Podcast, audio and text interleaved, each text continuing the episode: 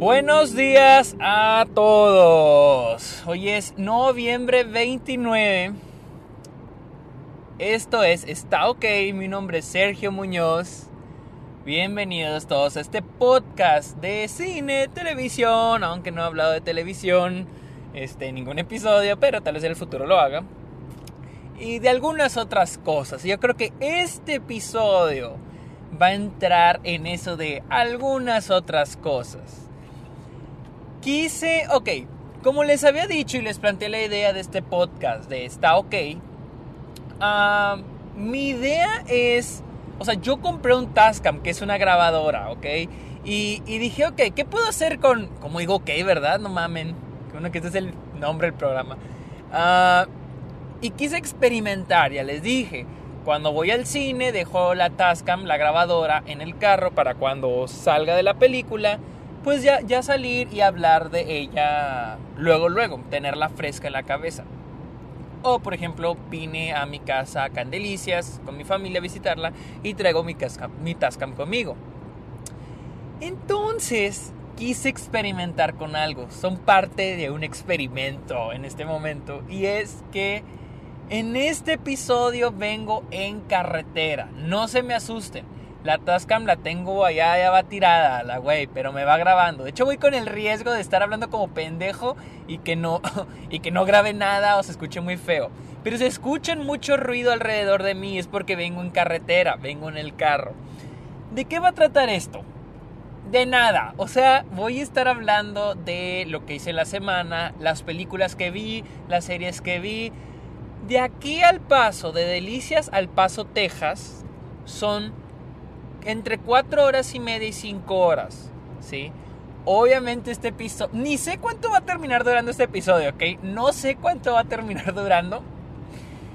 No creo que dure las 4 horas y media, no creo que dure ni 2 horas, pero voy a durar, como dijo el viejito de Toy Story, lo que tenga que durar, ¿sí?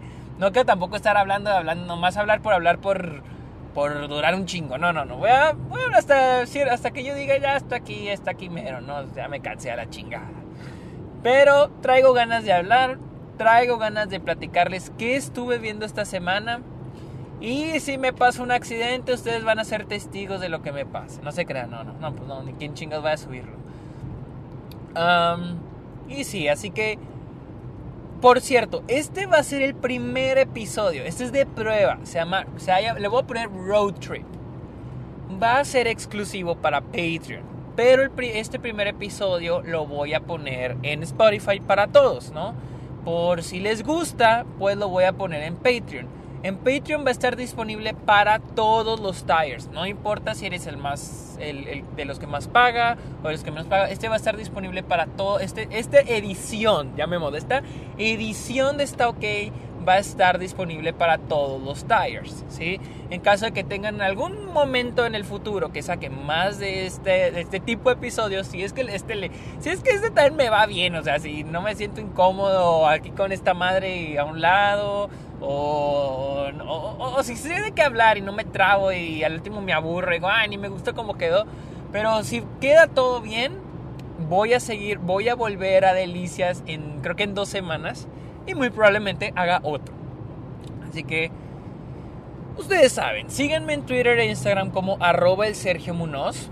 Ah, estoy en Letterboxd Ahí chequen mis reviews, que de hecho me voy a basar en lo que estuve viendo esta semana.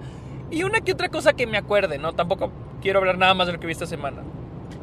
En Letterboxd, en Patreon, ya les dije, vayan a Patreon, ya les mostré, ok, voy a terminar de presentar mis redes y luego quiero hablar de lo de mi corto.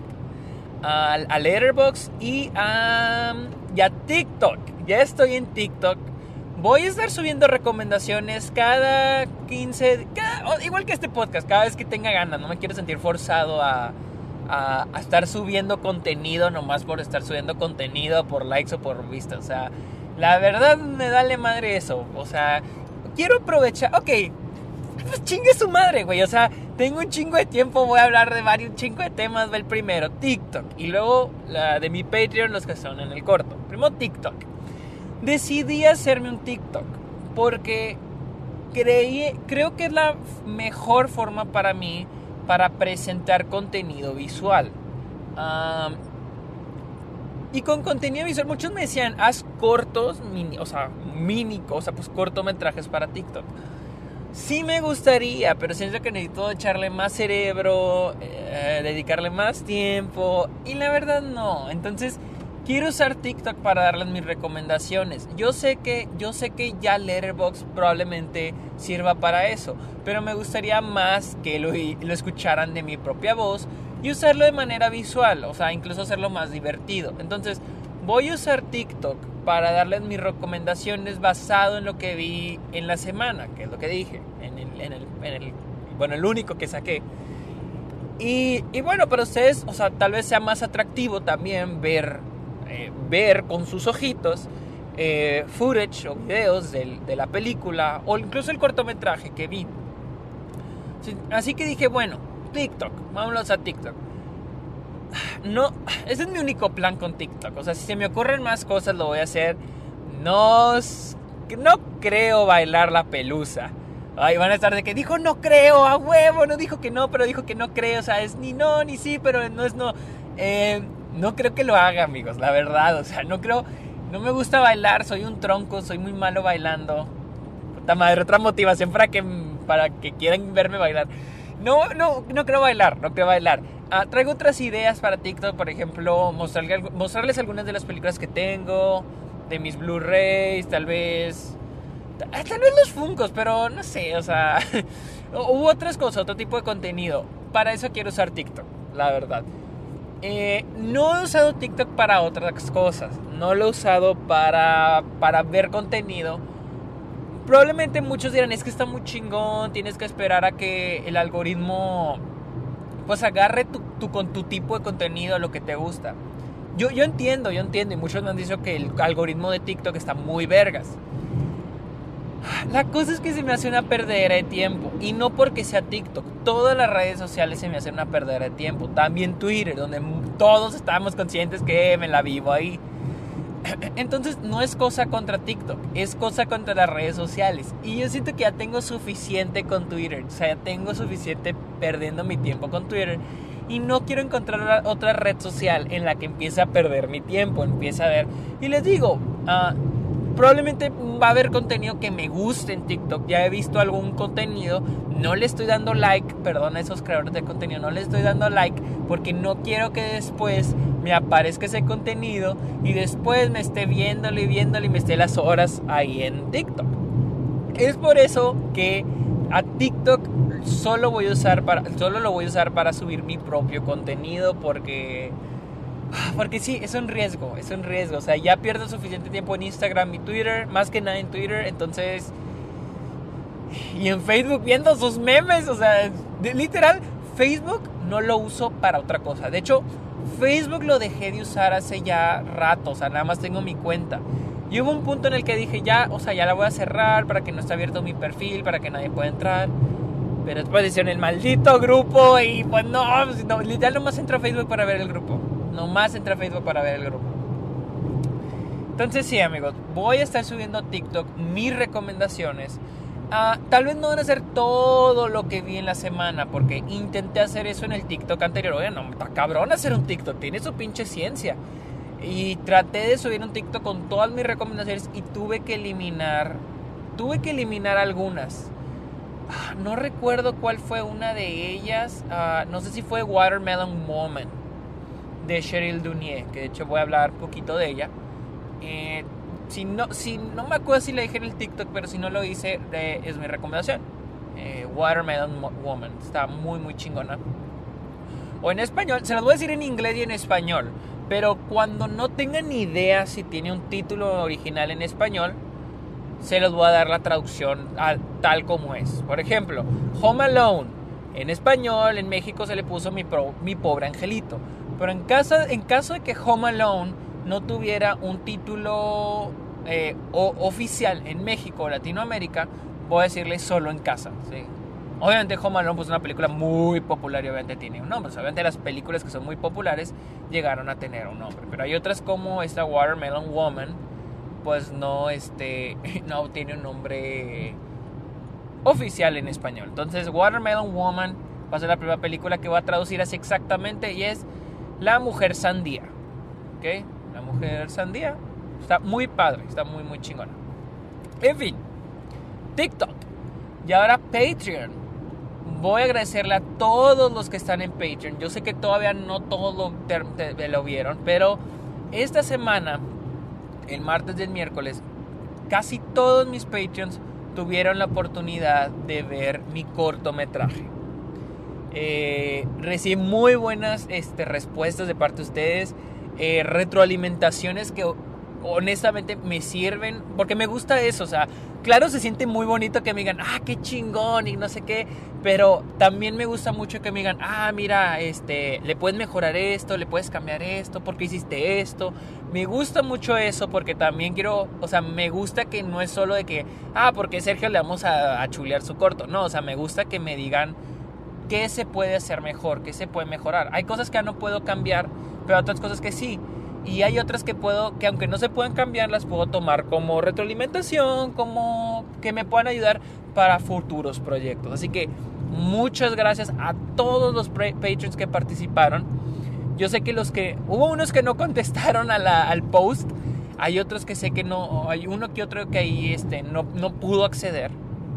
Uh, no se preocupen, yo me ajusto a ustedes y cuando tengan chance, cuando tengan oportunidad, se los muestro. O sea, no crean que solo hubo dos oportunidades. O sea, los que están en Patreon, si están interesados en ver el corto, mándenme un mensaje y, se lo, y programamos una videollamada, ustedes y yo, o el que sea. Si es solo una persona, tú y yo, amigo o amiga. Si quieres verlo, nomás mándame un mensaje por Patreon y lo vemos. Este, también hubo dos personas que se unieron a Patreon solo para el corto. Está bien, muy bien, muchas gracias, lo, agradezco. Y pues ahora van a aprovechar, van a disfrutar de algunos de los beneficios de Patreon, si nomás van a estar un mes. Y al resto, miren, ya lo puse en un post de. Ya lo puse en un post ahí en, en el grupo de Facebook, pero fue, fue un comentario en una publicación, creo que no lo vieron todos, pero aquí lo voy a repetir a mí me encantaría, en serio, a mí me encantaría mostrarle el corto a todos. En serio, me fascinaría que todos lo vieran. La cosa es que en el grupo somos más de mil personas y no falta una persona que lo va, que lo descargue o lo grabe y después ande rodando en internet. Muchos dirán, ah, pinche Sergio, pues ni que fueras Marvel. No, o sea, ni siquiera planeo sacarle dinero a este corto. Para nada. O sea, los cortometrajes no suelen hacer dinero, o sea, honestamente. Mi cosa es que yo, a mí me gustó mucho cómo salió el cortometraje. Y yo lo quiero meter a festivales. Y a festivales grandes. O sea, yo le quiero tirar a dos festivales grandes. Táchenme de loco. Táchenme de, pinche iluso. Ah, pero le, yo quiero meterlo en Tribeca Film Festival, uno de los, uno de los festivales más importantes de, de, Estados Unidos y del mundo.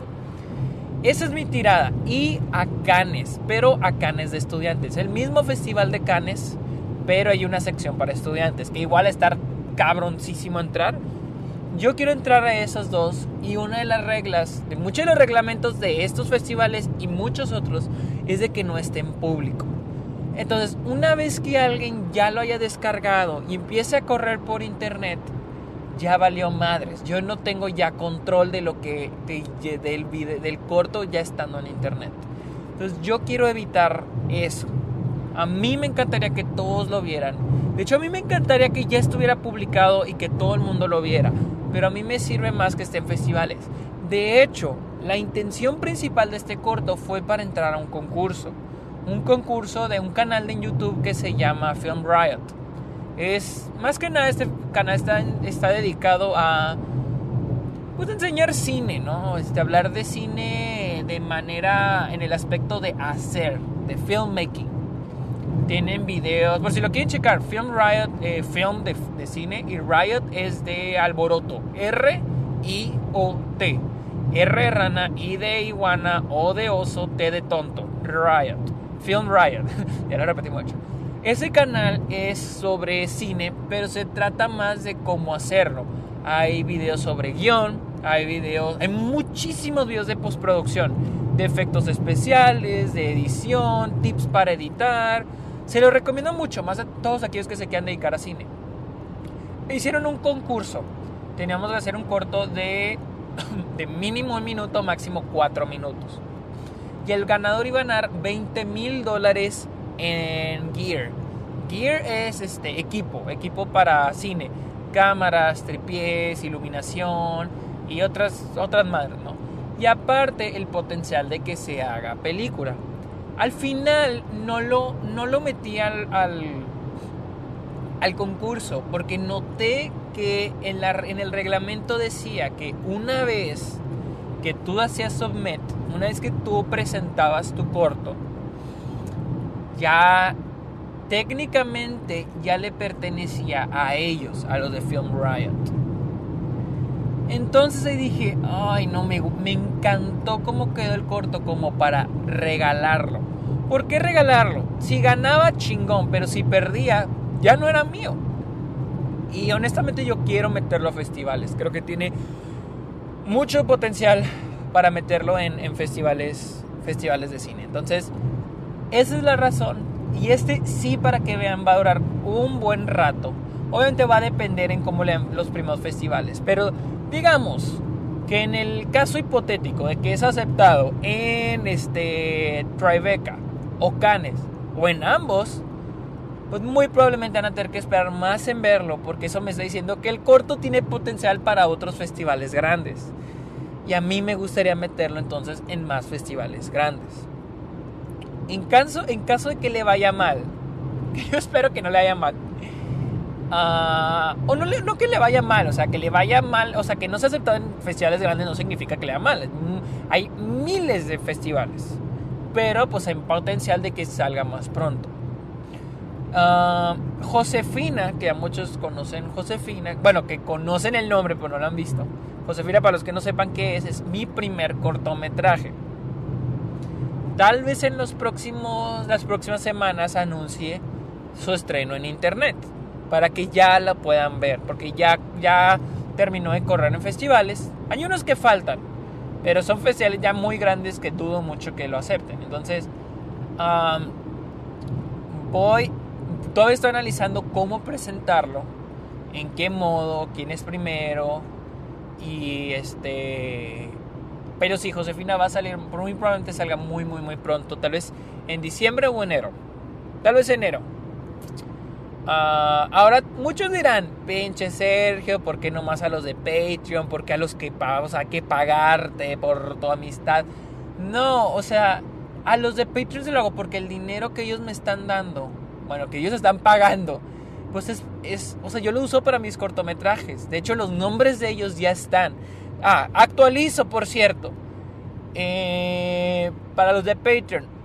Había dicho que no todos los nombres de los que están en Patreon aparecen en el corto, porque muchos llegaron después. Pues bueno, como le hice ajustes al corto en el audio, todos los que, o sea, una persona ahí de los de Patreon me dijo, ¿por qué no subes el volumen en una parte al corto? Yo, y dije, bueno, ok, lo voy a subir. Y le subí y aproveché para poner el nombre de todos los que faltaban. Así que todos los que están en Patreon en este momento, excepto las dos últimas personas que entraron el último día, ya están este, en el corto. Así que por eso se le enseña a los de Patreon, porque el dinero que ellos están, este, que ellos me están pagando, es el que dinero que yo estoy usando para producir mis cortometrajes. Y en este caso probablemente ya estaba acabado el corto pero pues el dinero que me paguen lo voy a usar para, para pagar la inscripción en festivales. Que es a veces muy pinches cara. Y más cuando son festivales grandes, de renombre. Y que muchas veces como Tribeca son este elegibles. Los cortos que ganan en Tribeca son elegibles para nominación al Oscar. Entonces pues obviamente los pinches festivales se dan más, más pinche toque. Y pues te cobran más, ¿no? Se dejan caer los culeros. Entonces, por eso sentí que pues, los de Patreon merecían ver el corto. Ah, igual los siguientes probablemente se los presente primero los de Patreon el de Josefina. y después lo presente a los demás. Incluso estoy pensando en hacer un QA. O sea, Patreon o automáticamente... Los chavos de Patreon, ustedes ya automáticamente van a tener un, un QA conmigo con Josefina. Ah, no importa cuándo salga. Y los demás están invitados a, participar en el QA en el futuro. Ah, probablemente Josefina se las de, o sea, las saque gratis, la verdad.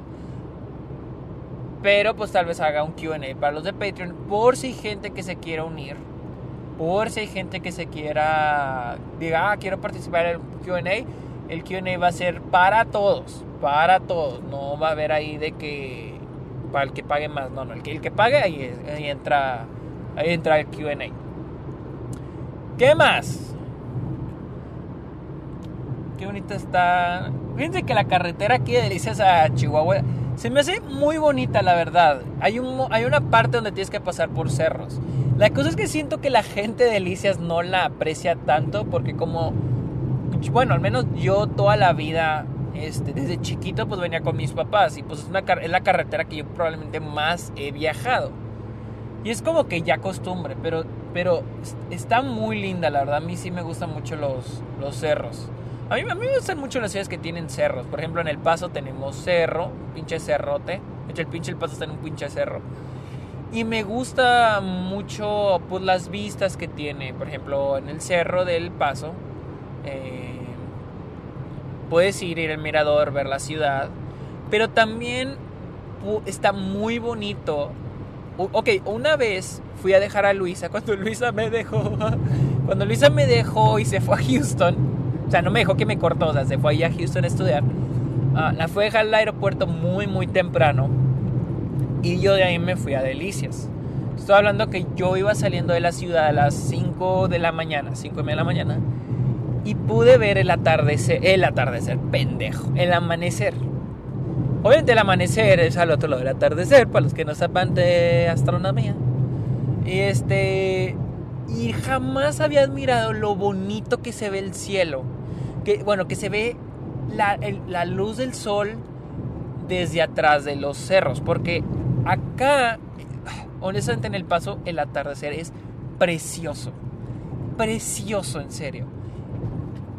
Y el amanecer esa vez estuvo hermosísimo, yo jamás lo había visto. Y más porque el sol sale por atrás de los cerros y se ve súper bonito. No sé cómo chingados terminé hablando de los cerros, pero sí, está muy bonito. Es que vengo aquí hablando, viendo, la carretera y pues se ve muy bonito, ¿no? O sea, se ve muy, muy bonito. Empecemos, o bueno, ya empezamos hace rato, ¿no? ¿Qué vi esta semana? ¿Qué chingado Debo, debo decirles que vi muchos cortometrajes en Criterion. Bastantes cortometrajes. Algo que me gusta un chingo de Criterion muchos dirán, ah, es que películas diferentes, películas premiadas. En realidad no hay muchas películas premiadas. Ah, la mayoría de las películas son películas de las que probablemente nunca he oído hablar. Hay otras de las que sí, como ah, La Ciénaga o La Pasión de Juana de Arco, ahí están, El Gran Dictador de Chaplin. Muchas, que, muchas películas que ya son muy populares, clásicos, Ah, no les he visto esas, pero ahí las tengo en lista, las quiero ver, porque son películas de las que voy a hablar muchas cosas, muchas cosas buenas. Y pero lo que me gusta mucho es las colecciones, ¿sí? Criterion hace un muy buen trabajo. El Criterion Channel, bueno, también Criterion, Criterion películas, así la boutique normal que es de películas, pero yo en este caso estoy hablando del canal hacen muy buen trabajo recopilando colecciones, creando colecciones. Uh, una vez les expliqué esto en el Club de los Amargados, que era lo que estaba haciendo Disney con sus propias películas. hacer colecciones. La colección de Piratas del Caribe, la colección de Guardianes de la Galaxia, la colección de este. O por ejemplo, con los Simpsons, colección de cocina. Y hay episodios de los Simpsons donde que su tema es algo de la cocina o de comida. O colección de los Simpsons de viajes. Entonces son episodios donde los Simpsons viajan en alguna ciudad o algún país. Criterion tiene algo muy similar. De hecho, creo que la idea viene de Criterion, porque Criterion se llama la colección Criterion, Criterion Collection. Y lo que está haciendo en su canal es algo similar. Está muy padre porque crea estas colecciones sobre algún tema o sobre algún director o sobre alguna personalidad. Por ejemplo, olvidé el, nombre de este compositor. El que esté por ahí, ahí recuérdemelo en Twitter. Es el, el compositor de Merry Christmas, Mr. Lawrence, creo. Es, creo que es japonés. Y creo que compuso también The Revenant. Entonces, Criterion hizo una colección con películas que él compuso. Eh, como Merry Christmas, Mr. Lawrence, The Handmaid's Tale, o por ejemplo, tenía una con Almodóvar. Entonces, se trataba de, o sea, una colección de películas que él compuso. Pero también tenemos, bueno, tienen, tenemos, como si yo también tuviera. Criterion tiene colecciones de directores y directoras. Por ejemplo, les hablaba de Cheryl Duniel. Es una mujer negra LGBTQ, de la comunidad LGBTQ+. Este, de la cual yo nunca había hablado, bueno, de la que yo nunca había escuchado. Eh, también tienen una colección de Chantal Ackerman, una, directora de documentales francesa. Eh, ahí también tienen una colección de sus películas. Y les digo, con colección hagan de cuenta, entran al, como que a la sección y están todas las películas y cortometrajes de esa persona. O por ejemplo en octubre sacaron una colección de películas de terror de los 70s. Entras a la colección ya había 29, casi 30 películas de terror de los 70s. Está muy padre. También hay una que hay de Black History o de, la historia de las personas negras. Y hay cine de origen negro, o sea, con personajes negros, dirigidos por directores negros y directoras negras. Entonces, porque hace poco me puse a pensar cuántos directores, es más, no, cuántas directoras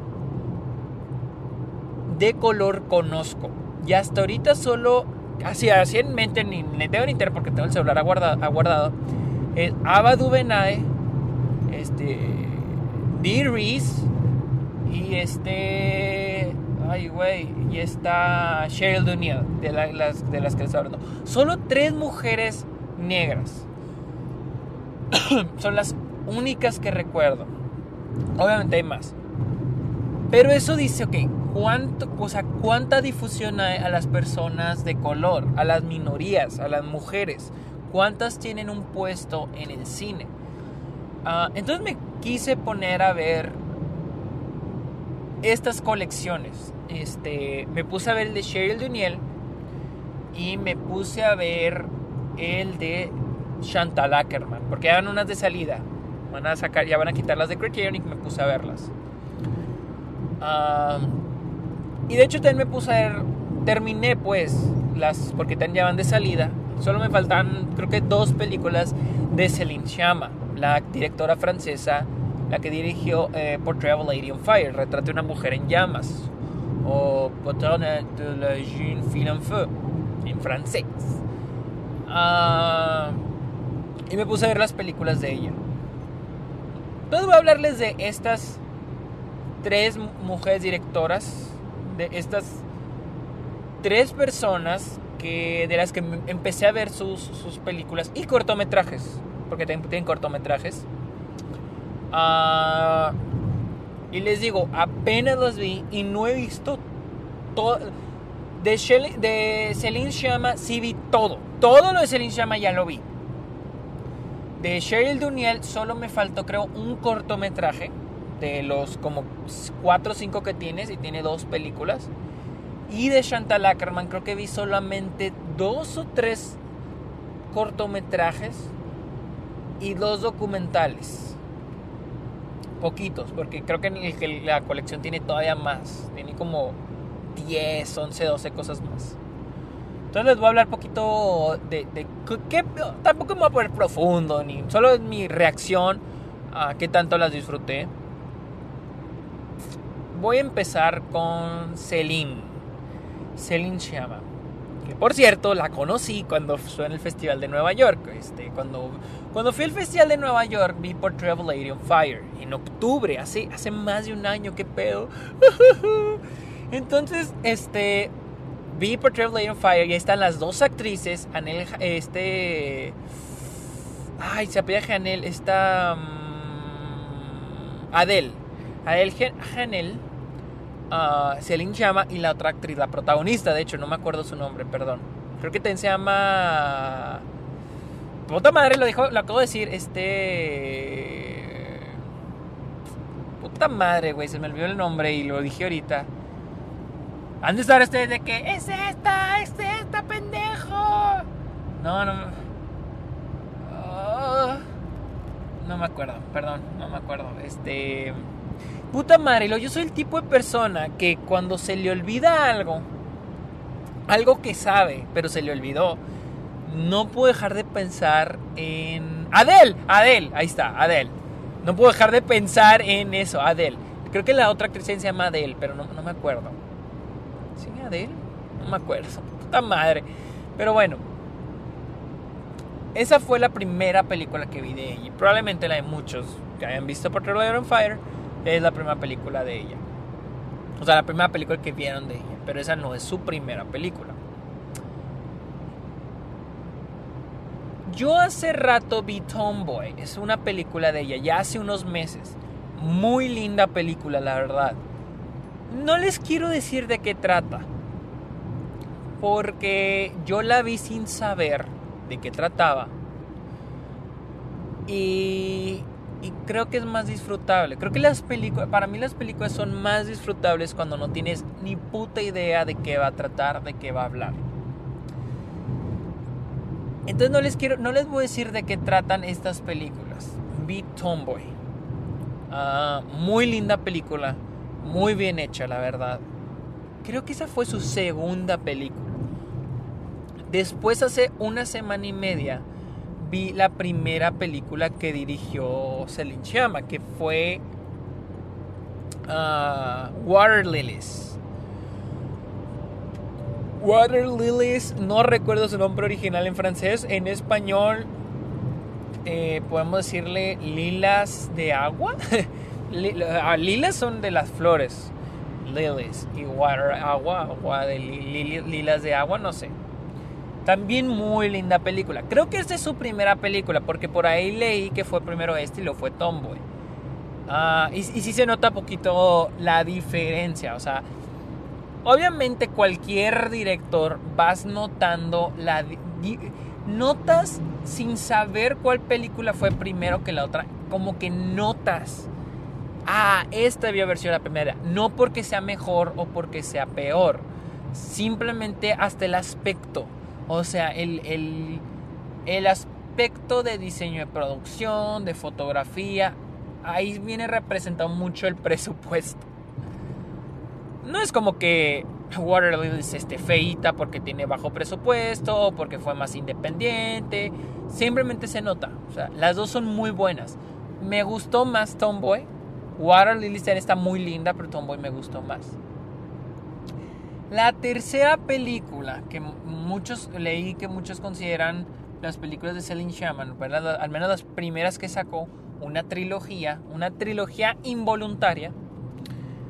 Ah, la tercera se llama Girlhood o Band de Filles. Band de Filles en español es este ah, banda o grupo de, chicas o grupo de niñas. En español, en inglés, pues en Girlhood, que significa niñez, pero eh, como boyhood, boy de hombre, este es girl, girlhood. Entonces es niñez, pero de en femenino, por así decirlo, en inglés. Está muy chingona, esa película está muy chingona. Siento que es una película que si la vuelvo a ver, me va a encantar un putero. Hay películas que así siento, como, como Trainspotting. Ya les he contado mi historia con Trainspotting. Trainspotting es mi película favorita en este momento. Pero fue una película que la primera vez que vi, casi, o sea, fue como que, ah, está ok. Pero la, cuando la seguí viendo y la veía y la veía, fue como que no mames, está chingoncísima esta película. Entonces, siento que si esta película la vuelvo a ver, probablemente termine siendo una de mis películas favoritas en la vida. Girlhood. Estas son las tres películas de Celine Sciamma. Ah, tiene un cortometraje que se llama Pauline. Y fue un cortometraje que según lo que yo leí fue hecho como una campaña contra la homofobia en Francia. Está muy bonito también. Está muy, muy bonito este cortometraje Pauline. Ese lo pueden encontrar muy fácilmente en YouTube. Pauline. Pauline o Pauline. No recuerdo si termina, tiene E al final. Los franceses suelen tener E al final los nombres femeninos. Eh, búscalo como Pauline Celine Chava en YouTube. Está muy lindo. A ver, mis amigos, permítanme tantito que acá en este gobierno corrupto tenemos que pagar. Bueno, no se creen eh, bien lo del gobierno corrupto. Pero pues tengo que pagar este caseta. Así que ahí vengo. Voy a poner en pausa esta madre. Con permiso. Ok, ya pagué la caseta, pinche gobierno puto. Se pues, Ni pedo, güey, ni pedo, güey. No es, cosa nueva, no es cosa nueva de las casetas. Pero en fin, les decía, Celine Chama, este, busquen el cortometraje Pauline, está muy, muy lindo. Voy a hablar de estos, voy a hablar de estas, este, estas películas. Ah, primero antes de Portrait of Lady on Fire. Ah, no, no, tal vez se hable poquito por Travel Lady on Fire porque me pinches encanta esa película. Pero como no fue algo que vi recientemente, tal vez no hablé tanto y no la tengo tan fresca en este momento. Uh, Celine lo que explora más que nada en sus películas. Ella explora la exploración, o sea, pues más bien el descubrimiento de sexualidad de más que nada de los adolescentes. Eh, hay una diferencia muy sutil en cada una de sus películas. Hay una diferencia en, de los temas que abarca, no es el mismo. en, en, Water Lilies, que es su primera película, mátenme si estoy, no sé, no me maten si estoy mal, pero podré estar mal, o sea, estoy basado en lo que recuerdo Water Lilies explora más explícitamente eso, la, el descubrimiento de sexualidad de los del personaje principal y su atracción hacia su amiga. Eso trata Water Lilies. Tomboy, sin embargo, habla más sobre la identidad, sobre cómo me identifico. También un aspecto sexual, Ah, y, el y la tercera que es este Girlhood. También es un descubrimiento sexual, pero es más sutil. Esto es más como que la amistad. Esto es más una película sobre amistad, pero al mismo tiempo un descubrimiento hacia lo que me gusta. Les digo, esas tres películas más que nada hablan sobre descubrimiento sexual, sobre qué qué me gusta, ¿sí? Ir descubriendo tu orientación. No hay que ponerlo como orientación sexual. Ah, perdón si vengo hablando así como que frenado porque pinches... Vengo en una carretera que es de dos carriles, una de ida y una de venida. Entonces vengo hacia el pinches pendiente porque no quiero morir. Tengo muchos planes en la vida que, se echen a perder porque un fulano me hizo caca. Déjame nomás arrebaso este cabrón y ya me siento más libre de hablar. Quítate, pendejo, hazte por un lado. Ay, bueno, falta otro tráiler. Aquí al menos lo arrebaso, pero pues este no creo que esté tan complicado. Que vienen unos pinches trailers de, de gasolina, de Pemex y esos cabrones y me han culo, o sea. Pero ya esos güey ya los arrebasé, amigos. No se me preocupen, no se me estresen. Rápido y furioso el podcast. Aquí lo va a rebasar el culero. Vámonos.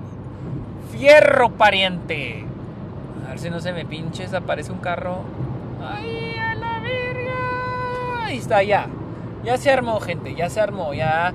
Ahora sí. Entonces, Celine Chama explora más que nada el descubrimiento sexual más que nada en adolescentes, porque técnicamente es cuando nosotros, las personas, los seres humanos, descubrimos este, nuestra orientación, nos, nos, descubrimos a nosotros mismos sexualmente.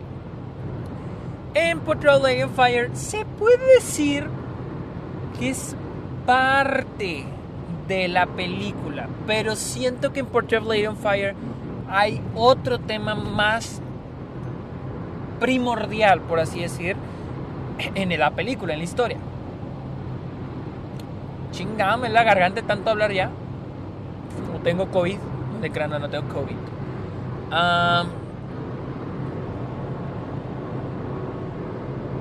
Pues sí, técnicamente estas tres películas hablan sobre eso y me gustan mucho. La verdad me gusta mucho cómo, cómo Celine este, presenta a los personajes.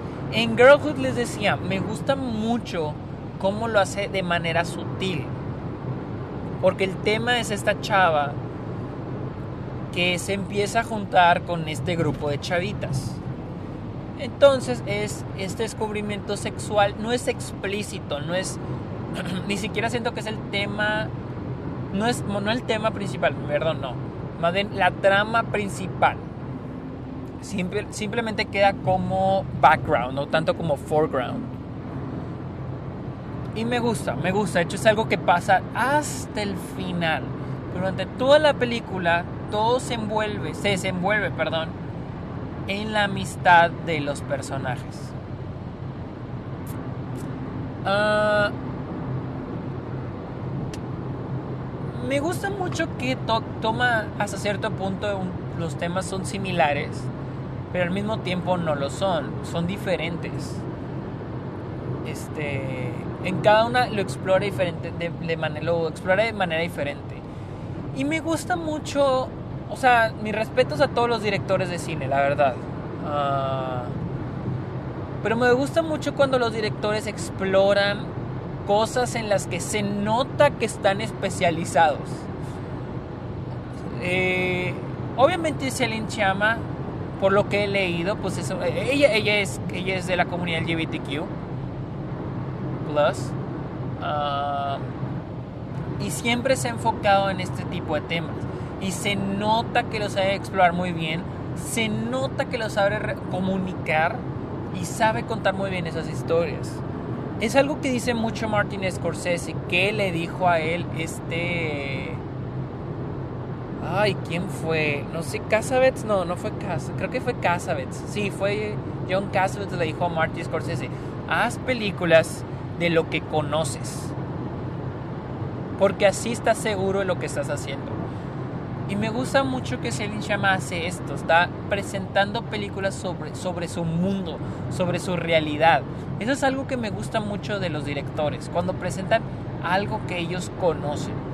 Mis respetos para todos, no importa qué historias cuenten, pero a mí yo disfruto mucho cuando se nota que la película que se está contando es algo que es del director, es algo que viene del director. Es algo que se habla mucho de, por ejemplo, Once Upon a Time in Hollywood con Tarantino. Yo honestamente no la disfruté tanto, pero mis respetos en serio, porque es una película que se nota que la hizo con todo su corazón y con todo el amor que le tiene al cine. Es algo que Tarantino conoce. Y es lo mismo con Celine Chama. Me gustaron muchísimo sus películas. Y si tienen la oportunidad de verlas, este, háganlo, búsquenlas. No sé honestamente dónde encontrarlas. Yo, vine yo las conseguí porque las pusieron, pusieron una colección en el, Criterion Channel. No sé, honestamente siento que sí estarían difíciles de encontrar. Hagan el intento de buscarlas. Originales. Y le digo originales porque pues, son cine independiente. Sí. Si piratean Avengers Endgame, Disney no pierde nada, la neta. O sea. Disney, Disney nunca, nunca las. chingado, güey. Creo que debía haberme salido. Ay, puta madre. Creo que ya me equivoqué. No, no, no. Creo que sí voy bien. Me lleva la chingada, güey. Bueno, en fin, ya vengo aquí. No ya ni pedo a la verga. A ver, vamos a ver si no la cagué. Y debía haber salido antes. Ok, no, Ciudad Juárez. supongo que seguimos derecho. Ok. Traten de, estas películas buscar originales, rentarlas, pagar por ellas, porque son películas independientes. Y, y el hecho de que ustedes paguen por ellas, si es que están disponibles para rentarlas en Amazon Prime, no sé, en México, el hecho de que paguen ustedes por estas películas significa que para, para la gente que distribuye es de que, oh, hay gente que la quiere ver, que, la, que está pagando por verla, entonces van a recibir mejor distribución.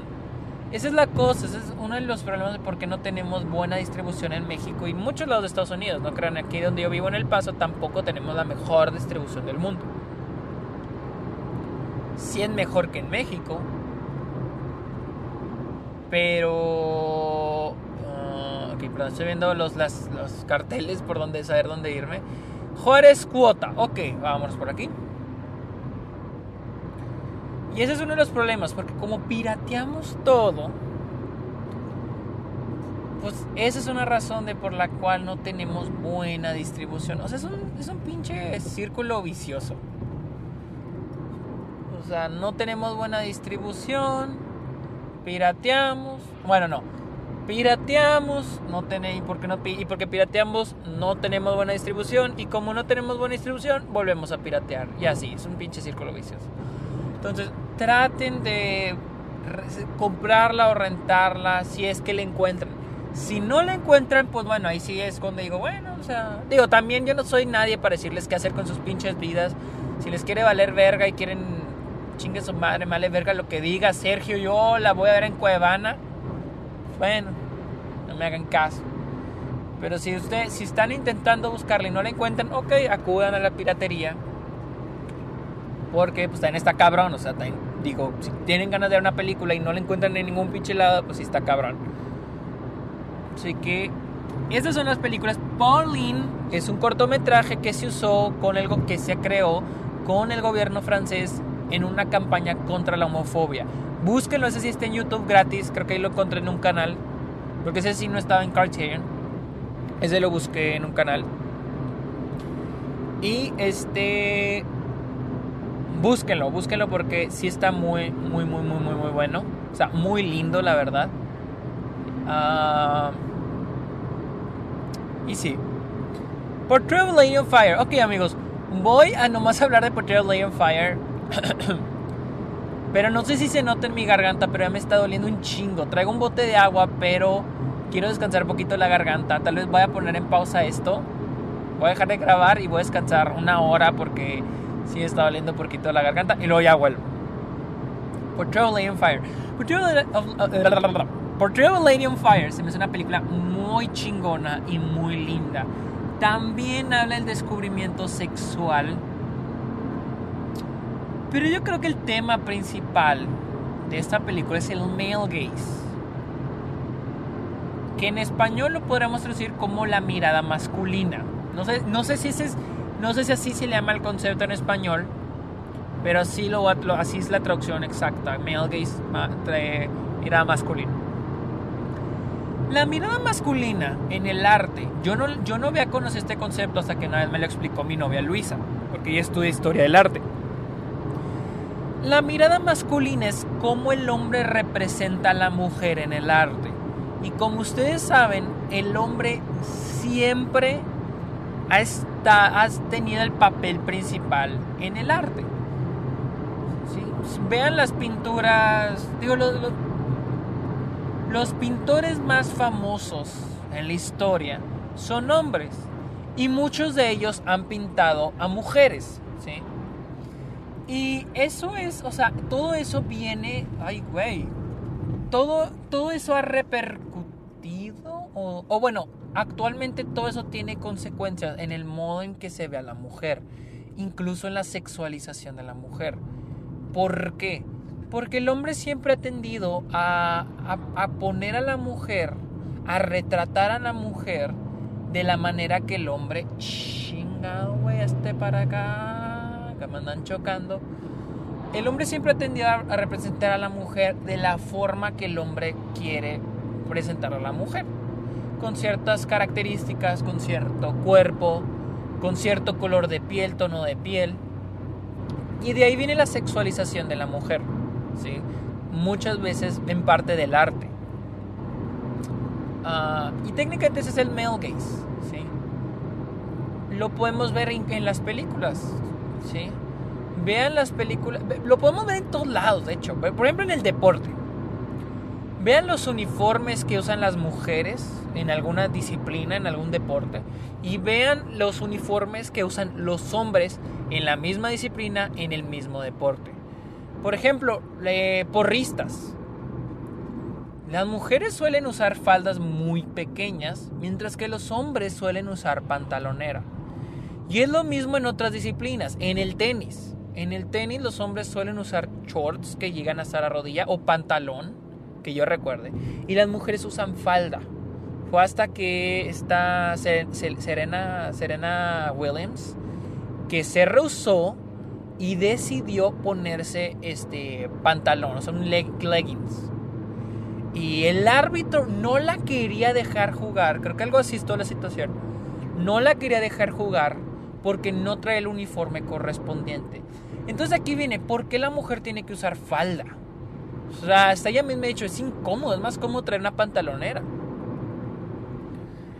Entonces ahí se ve, en, el, en el cine, por ejemplo, en el modo en que, por ejemplo, en películas de acción, las mujeres son retratadas, por ejemplo, la otra vez que vea, te lo resumo, el de Resident Evil, hay, una, hay un personaje que usa que una minifalda y, un, y, una, y una blusita súper pequeña, creo que casi ombliguera. Y él dice, o sea, innecesariamente, o sea, ¿por qué ella trae puesto eso en un en un apocalipsis zombie. Entonces, este es el modo en que se le ha puesto a la mujer, se le ha sexualizado a la mujer en el deporte, en el cine, en todas las artes. Entonces, técnicamente ese es el male gaze, pero lo vemos en muchos lados, en muchos, muchos, muchos lados.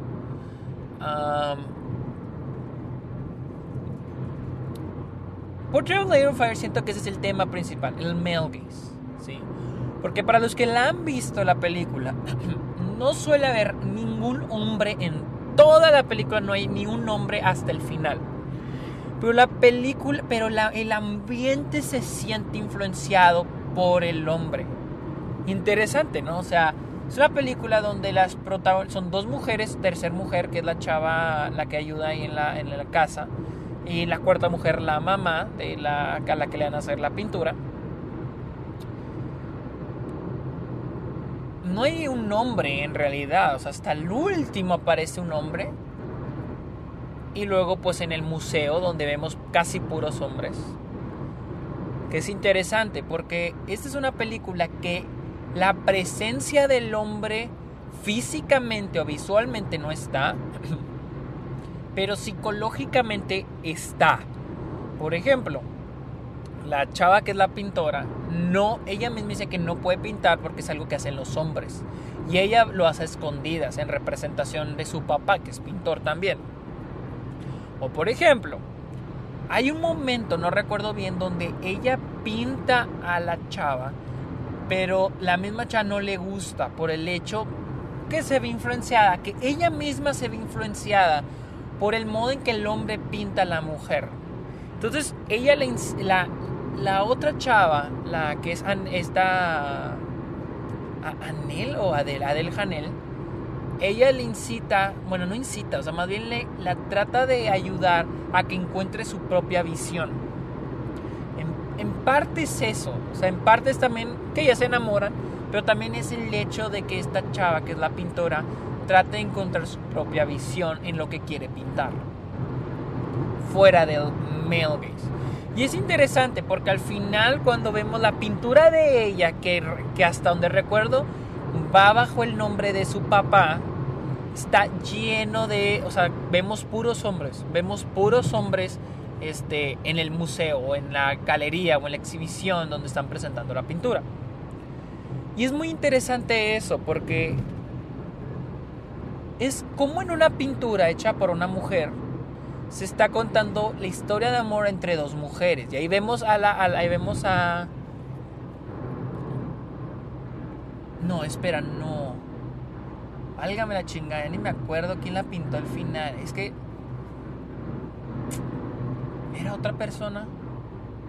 Sí, sí, sí, sí, sí, sí, sí, sí, sí, sí, sí, sí, sí, sí. La pintura que está colgada ahí no es la de ella, es la de otra persona. No recuerdo quién.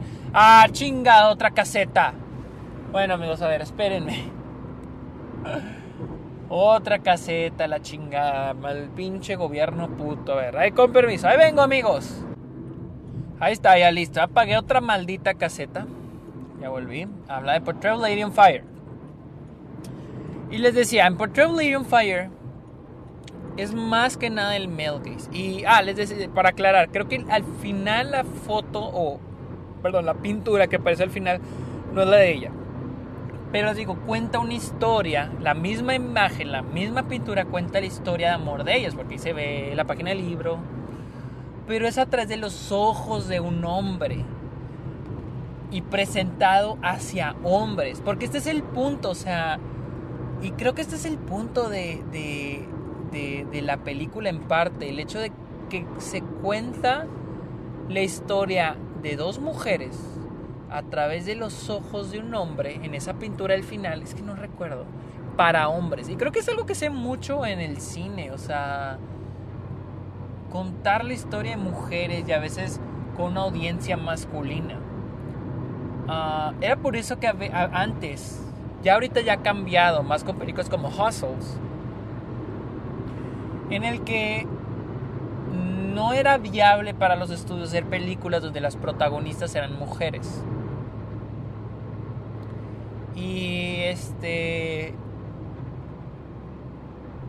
A menos de que las películas fueran comedias románticas. O sea, obviamente tendrá que haber un hombre envuelto.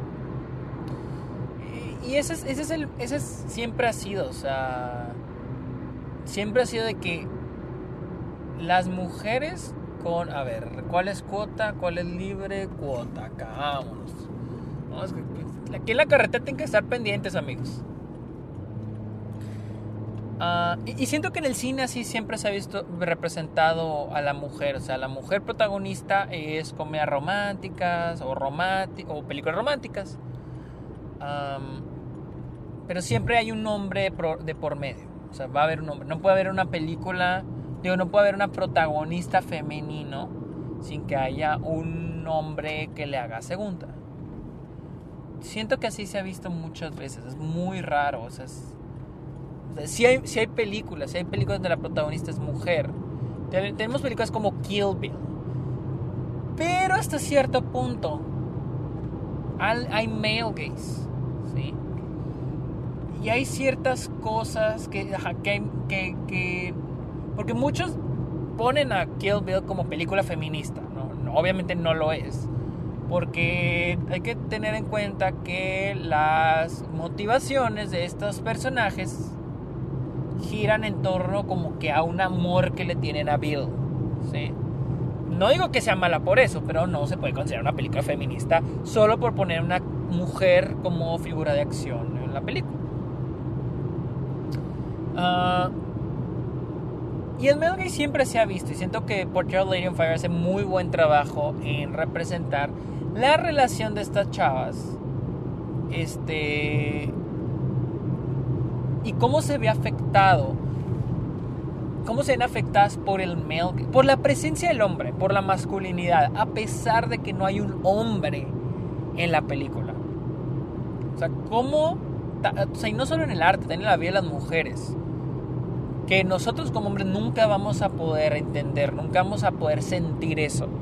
Cómo la vida de las mujeres se ve influenciada por la, por la, por la masculinidad. O sea, las leyes, las normas, la moralidad se ven, las mujeres honestamente pues se ven afectadas por eso y la masculinidad está en todo eso, en las leyes, en las reglas, en las normas, en la moral, lo que está bien, lo que está mal. ¿Sí? Hay cosas que, puede hacer la, que no puede ser la mujer, que puede hacer el hombre, solo por el hecho de ser mujer. O sea, entonces siento que por Lady on Fire sutilmente presenta muy bien esto. Eso fue mi plática sobre las películas de Celine Sciamma. Después voy a pasar con las películas. Pero voy a descansar, amigos, porque me duele poquito la garganta. Digo, probablemente no es como que se tengan que esperar una hora. O sea, literal, solo voy a poner pausa y literal, cinco segundos después ya, ya voy a empezar a hablar. Pero para mí sí hace un descanso de una hora o más, porque ya me está doliendo mucho la garganta. Ah, voy a hablar de Cheryl Duniel y de Chantal Ackerman, que son eh, algunas de las directoras que vi. Uh,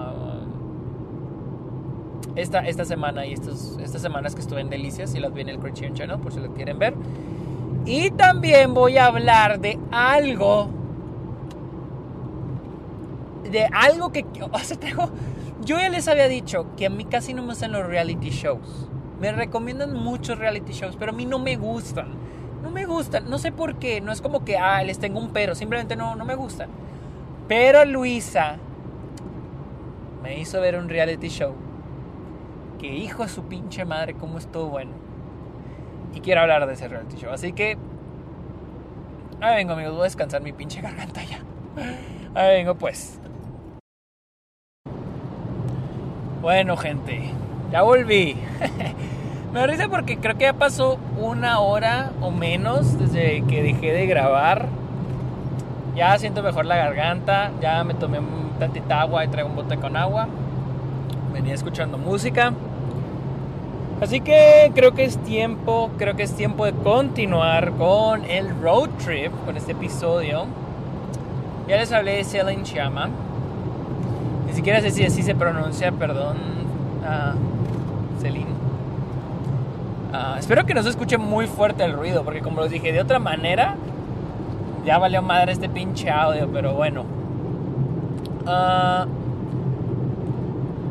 les decía, voy a hablar de otras dos directoras de las que empecé a ver sus películas, sus trabajos, pues, también sus cortometrajes. Y la siguiente es Cheryl Duniel. Ah, la colección de Cheryl Duniel la agregué ya hace unos meses. Pero es que a veces soy como que procrastinador, le dicen en español. Porque agregué la colección de Cheryl Duniel hace unos, ya hace rato como por julio. Pero me di cuenta que este mes ya la iban a quitar. Entonces dije, me apuro para ir viendo la colección de ella.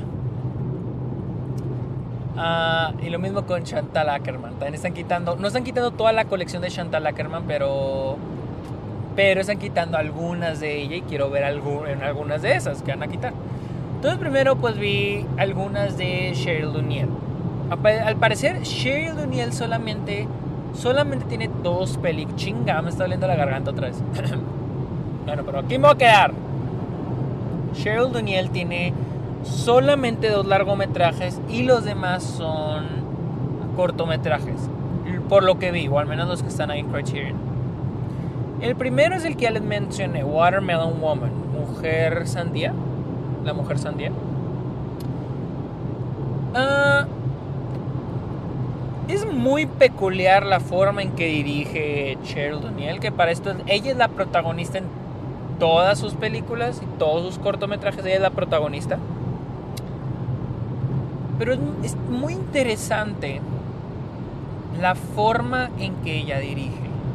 La primera película es Watermelon Woman, creo que es de los inicios de los 90 o chance finales de los 80. Y es sobre esta mujer eh, negra lesbiana que trabaja en un videoclub. Y pues conoce a una de las clientes y se enamora de ella, ¿no? Pero está muy chido lo que noté del trabajo de Cheryl O'Neill es cómo presenta las historias. La combina como que el documental como con lo ficción. O sea, vemos la película como cualquier película normal, pero después tenemos entrevista con su personaje. Sabemos el personaje hablándole a la cámara. Esto es algo que tienen todas sus películas. Incluso uno de los cortometrajes.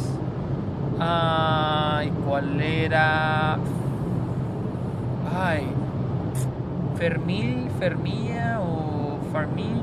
Trata la historia de. Bueno, es ella, Cheryl Duniel hablándose a la cámara y contando su historia de amor, de cómo conoció a este a una, a una chava y se enamoró de ella, etcétera, etcétera. No, mentira, no, no, no, no, no, ese es otro. Este se trata de cuando era, ella era niña y su relación como de amistad con una compañera que ella era blanca y pues tenía dinero. Mientras que ella, Cheryl, no era de que tuviera mucho dinero, pero tampoco era pobre, era clase media. Entonces, ¿cómo era su relación de amistad, pero al mismo tiempo de diferentes mundos? Está muy chingona, me gustó mucho ese cortometraje. Ah, luego ahí en la descripción se los voy a poner, porque ahorita vengo manejando y no quiero ver el celular. En, en la descripción se los voy a poner. Pero está muy, muy padre porque yo pensé que literal era Cheryl O'Neill contándonos su historia sobre eh, una amiga que en verdad tuvo. Y al parecer, no. Eso es lo que creo. Al parecer, todo fue ficción, todo es un relato inventado. Y, pero es presentado como un documental. Es presentado como un documental, pero no es un documental. ¿Por qué? porque pues es, al, al, parecer es ficción. Y yo chequé en IMDb y sí, no, está, no está marcado como cortometraje documental, solo está como cortometraje.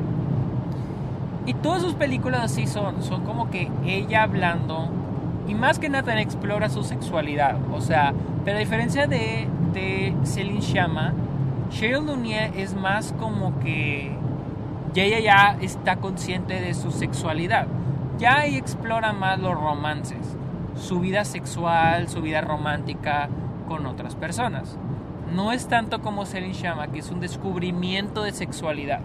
No, esto sí son más uh, cómo fue mi relación y más cómo es este su relación con amigas o con otras o con otras chavas homosexuales, con otras lesbianas. Uh, ella explora más eso, o sea, ya estando más en, más su identidad establecida. Pero ella este, explora más la relación con otras personas. Les digo, a diferencia de Celine Chama, que es más como que explorar el descubrimiento sexual en la adolescencia. Porque acá, pues, Cheryl, eh, Cheryl, Cheryl Chama, Cheryl Dunier es más, pues, les digo, ella es la protagonista en todos sus cortometrajes y películas, entonces ella es, en es más como que tirándole entre los 20 y los 30 y pico de edad, entonces ya no es un adolescente, ya no es un personaje adolescente, ya no es un personaje que está descubriendo su sexualidad o descubriendo este... Pues sí, su sexualidad, dejémoslo en sexualidad. O intereses románticos es más sobre ella conociendo personas y cómo es su relación con esas personas. Pero está padre porque lo cuenta como documental. Les digo, tiene dos películas y varios cortometrajes. Los cortometrajes están buenos, o sea, incluso algunos me inspiré para hacer unos cortometrajes míos, o sea, por el modo en que están presentados, el modo en que están editados. Ah, igual Watermelon Woman está buenísima, así se la recomiendo mucho.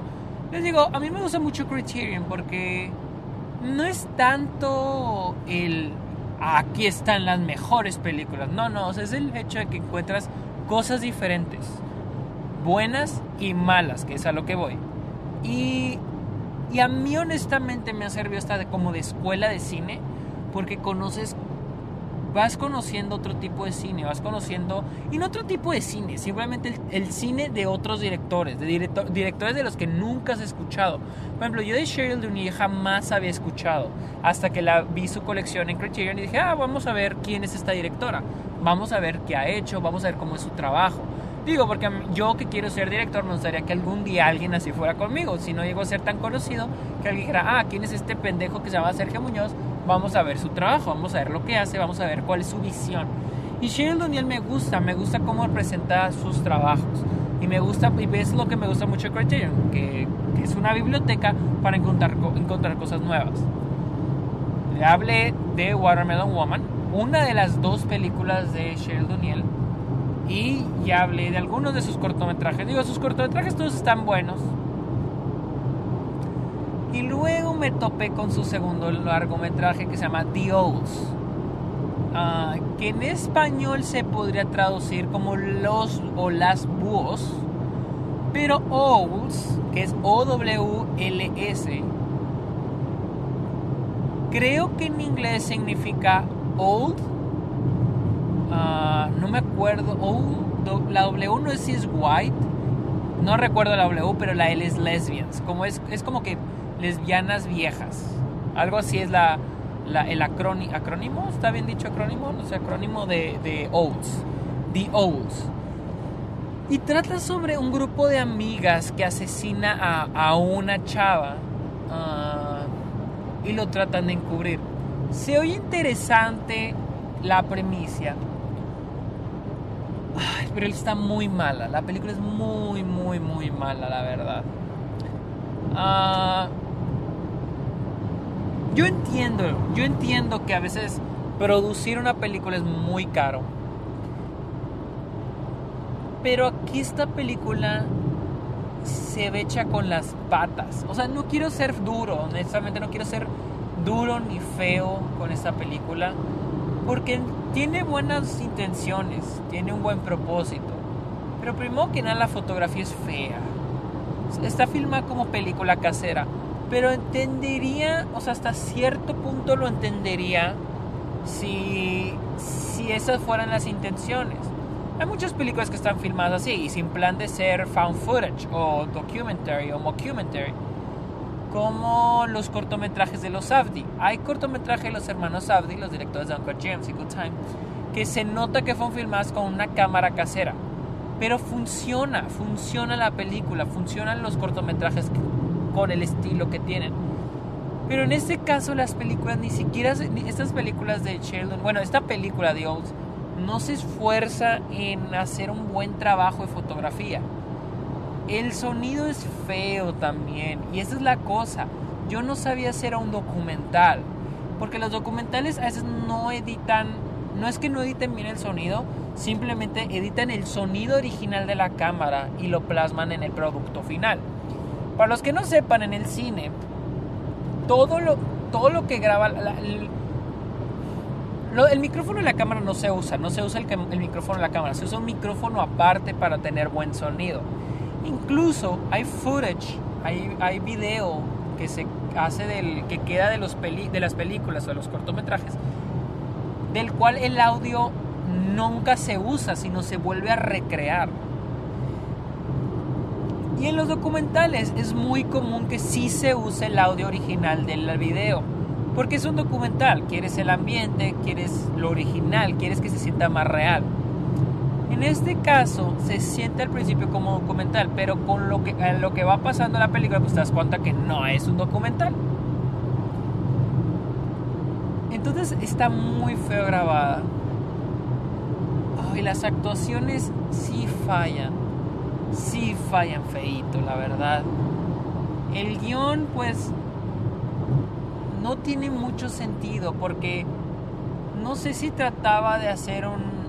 Nunca he visto esta serie, pero no sé si trataba de hacer algo como Gossip Girl, como de chismes, o porque son varias amigas, ¿no? Y es como que cubriendo el, asesinato, pero también los chistes y lo de relaciones, como que hay amigas que como que ya tienen pique, como que no se caen. Entonces, hay muchas cosas que trata de manejar esta película, pero no lo hace bien, la verdad. No, no. Ah, les digo, hay cosas que se pueden aprender, como los temas, el modo de filmar. Les digo, Sheryl O'Neill hace algo muy particular con todas sus películas, y esta no es la excepción, que, que le habla a la cámara, tiene personajes hablándole a la cámara. Sin embargo, a partir de un, de un cortometraje noté que Cheryl O'Neill empieza a romper los personajes en cierto punto. Algo que yo jamás en la vida había visto.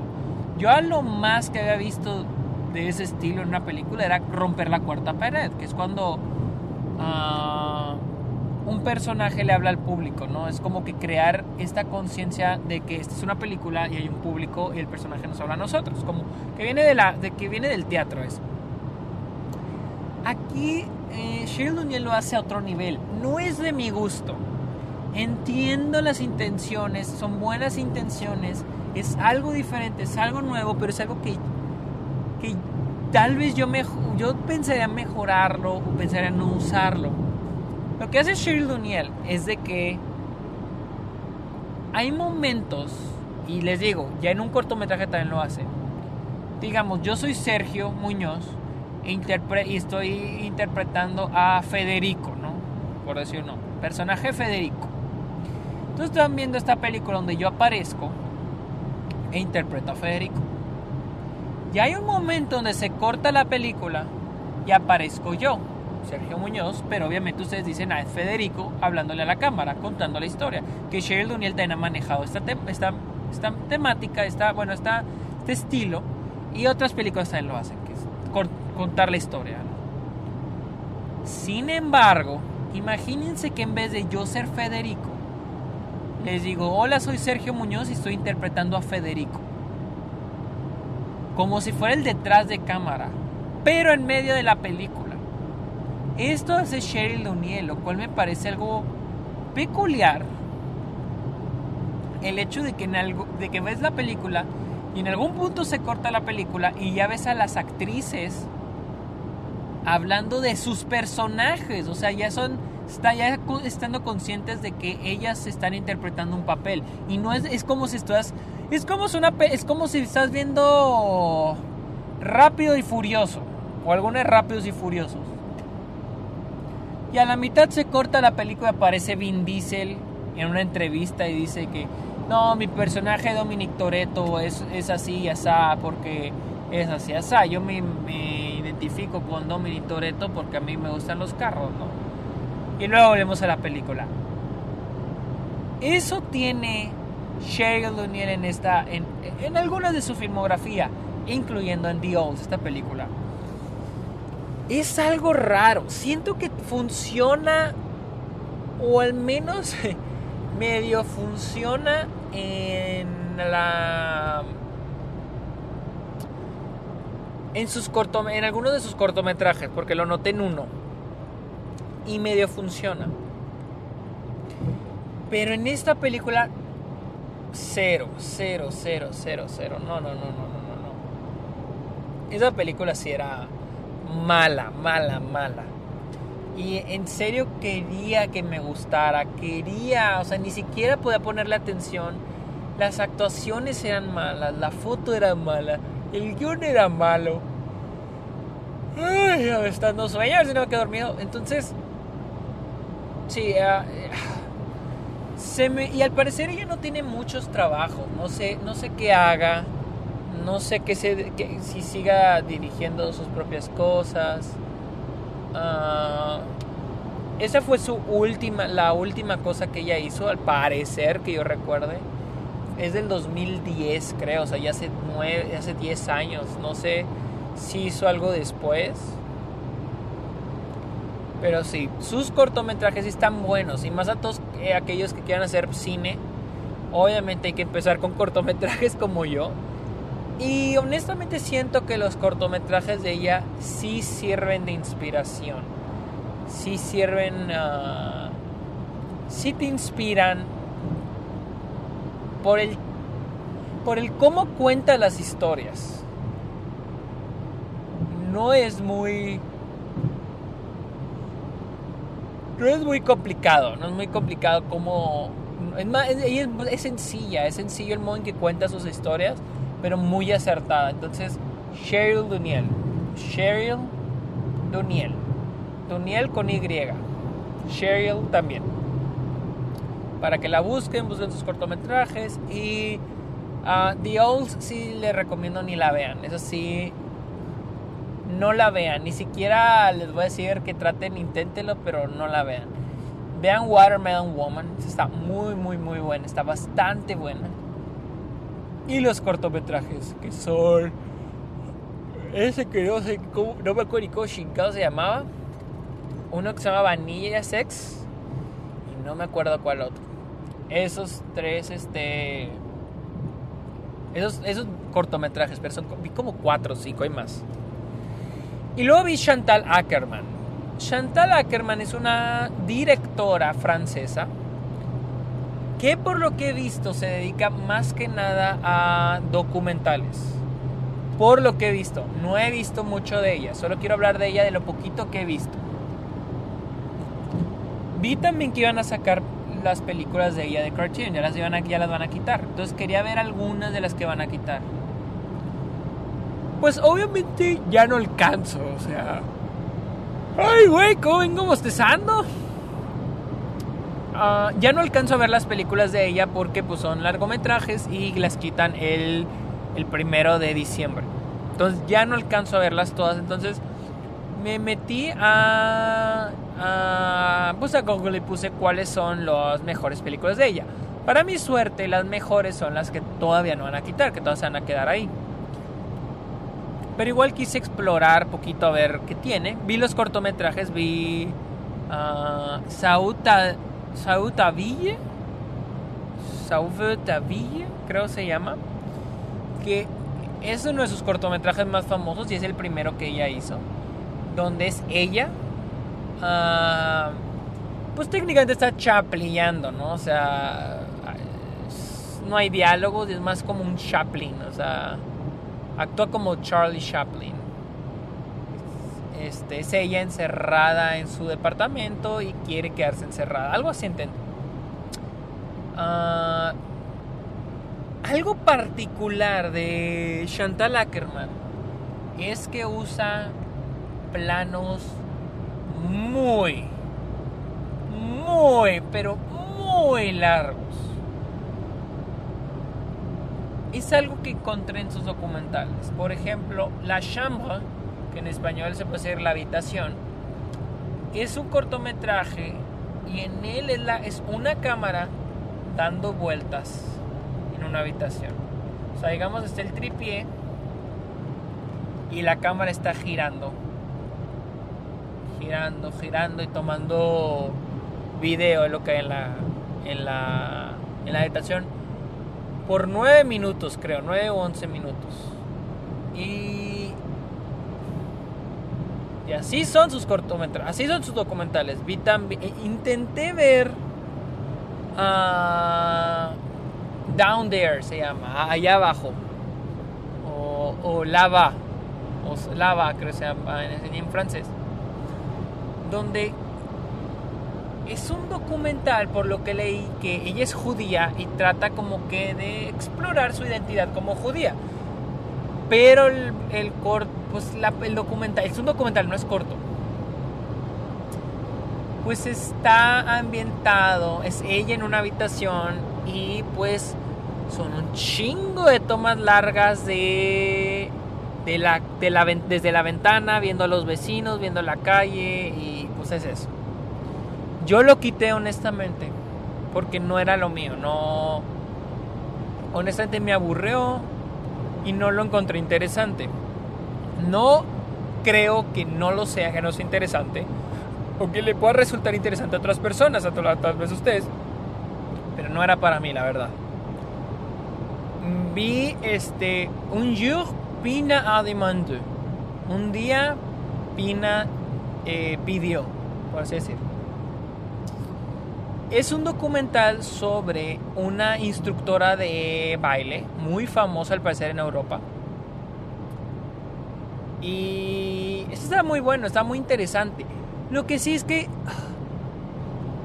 sigo dándole oportunidad a Chantal Ackerman porque mi problema es lo que ya les dije, sus sus tiene planos muy largos donde en realidad no está pasando, se puede decir no está pasando nada siento muy ignorante diciéndolo así, pero pero es como que una forma de ambientarte en el mundo del documental. En esta, por ejemplo, vemos los bailes, vemos las clases, vemos a la, a la, a la Pina, Pina le voy a decir porque no recuerdo su apellido. Pero lo que sí se me hace muy interesante del trabajo de Ackerman son las entrevistas o, cuando hay una interacción verbal por parte de los personajes. Se me hace muy interesante. En, en este de Pina me gustó mucho ese tipo de interacción. Y después vi de Ackerman, vi al otro côté, a the other side o al otro lado, que es un documental sobre personas que tratan de cruzar de, México a Estados Unidos, la frontera. Aquí fue cuando empecé a apreciar más el trabajo de Ackerman.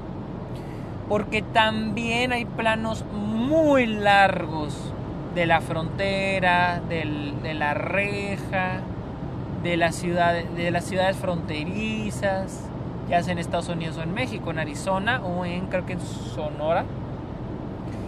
Hay, hay escenas muy largas, hay escenas donde, va, donde se nota que andan en una camioneta y van grabando por detrás de una ventana de la camioneta. Entonces, pero aquí empecé a apreciar un poco más eso, porque sí me sentí más sumergido en el ambiente que ella quiere crear, en el ambiente de la frontera, del mundo de estos personajes. Las entrevistas sí están qué pedo, están buenísimas las entrevistas que a ella le hace o las conversaciones que ella tiene con los, con los sujetos o con los personajes, ¿no? Está esta, esta señora, esta, esta pareja, ¿no? Pero los entrevista por separado, cuyo hijo trató de cruzar la frontera y murió en el desierto. Luego tenemos esta conversación con varios inmigrantes en un restaurancito que al parecer los del documental se los toparon y los llevaron a cenar y los entrevistaron ahí. Entonces está muy bueno porque está muy bien contextualizado, está muy bien este, presentado. Y pues obviamente las personas son personajes muy interesantes. Están planteados de una manera muy interesante. Entonces por eso me sigue atrayendo mucho el trabajo de Ackerman, porque al menos las entrevistas y la narrativa es muy, muy buena. Pero sí me da poquito flojera a veces el hecho de que los planos sean muy largos. Ay, ¿por qué me traigo tanto pichi sueño? Sí me, sí me parece un poco tedioso eso de estar viendo una calle por 7 minutos. Entonces, ese es mi, ese es mi problema con, con el trabajo de Chantal Ackerman. Igual quiero seguir viendo trabajos de ella. Ah, no recuerdo bien el nombre, pero el, su trabajo más famoso es un documental donde, no sé si es documental o es ficción, pero es sobre una mujer, no sé si es divorciada o viuda, y es ver el día a día de ella. Y se prostituye. Ah, creo que la película dura más de tres horas.